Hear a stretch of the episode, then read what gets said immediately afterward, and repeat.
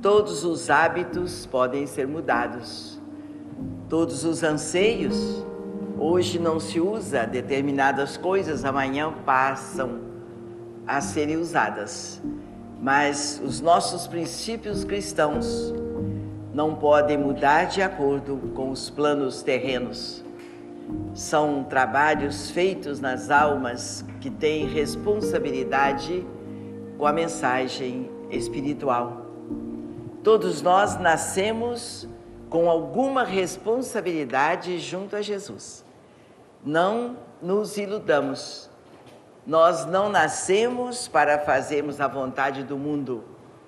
Nós estamos no mundo para fazermos conhecida e vivenciada a vontade de Deus em favor da própria humanidade.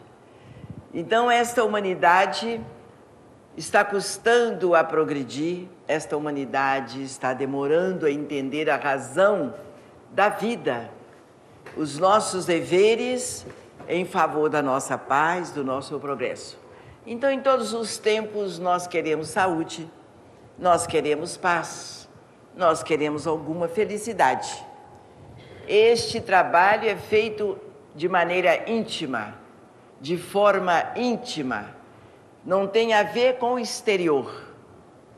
A paz, a felicidade são forças e conhecimentos espirituais.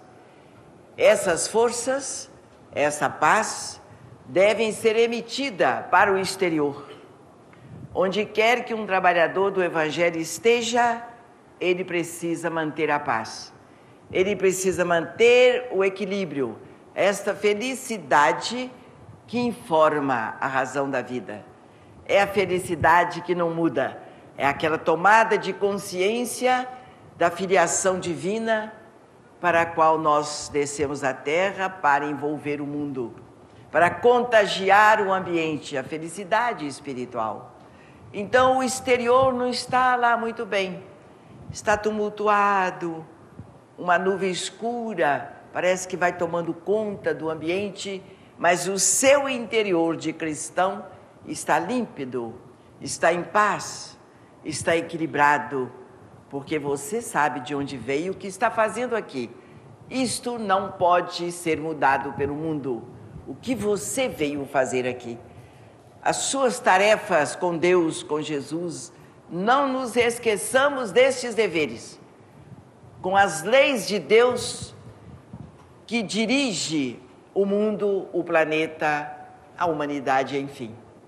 E nós precisamos nos afinar com esta mensagem que educa, que levanta o nosso bom ânimo, que sustenta o ser humano no trabalho de solidariedade verdadeiramente cristã. Lá fora tem tumulto, a tempestade está ameaçando, mas a paz precisa existir no seu mundo interior. A alegria desta consciência esclarecida pela mensagem do Cristo. Ela precisa dominar o ambiente. Então, o espírita cristão precisa ser um pouco mais forte nas suas decisões, na sua tomada de consciência, nos deveres que lhe cabem realizar, independendo da vontade do mundo, dos hábitos que dominam a humanidade. Nós, os espíritas, temos grandes tarefas nesta caminhada do terceiro milênio que já estamos fazendo. De forma muito acanhada, muito restrita, mas os tempos estão aí e marcam em nós a responsabilidade que assumimos com Deus quando ganhamos um corpo físico. E a união em torno desses ideais é importante para o, o êxito da mensagem que se fez na manjedoura. Os talentos estão aí, escondidinhos, nos recantos das suas almas. Não percamos a oportunidade de botarmos em prática estes talentos em favor dessa própria humanidade distraída, na ilusão do mundo, nas alegrias passageiras falsas e que são perturbadas. Essas alegrias são perturbadas pelos sentimentos negativos que ainda animam os seres humanos.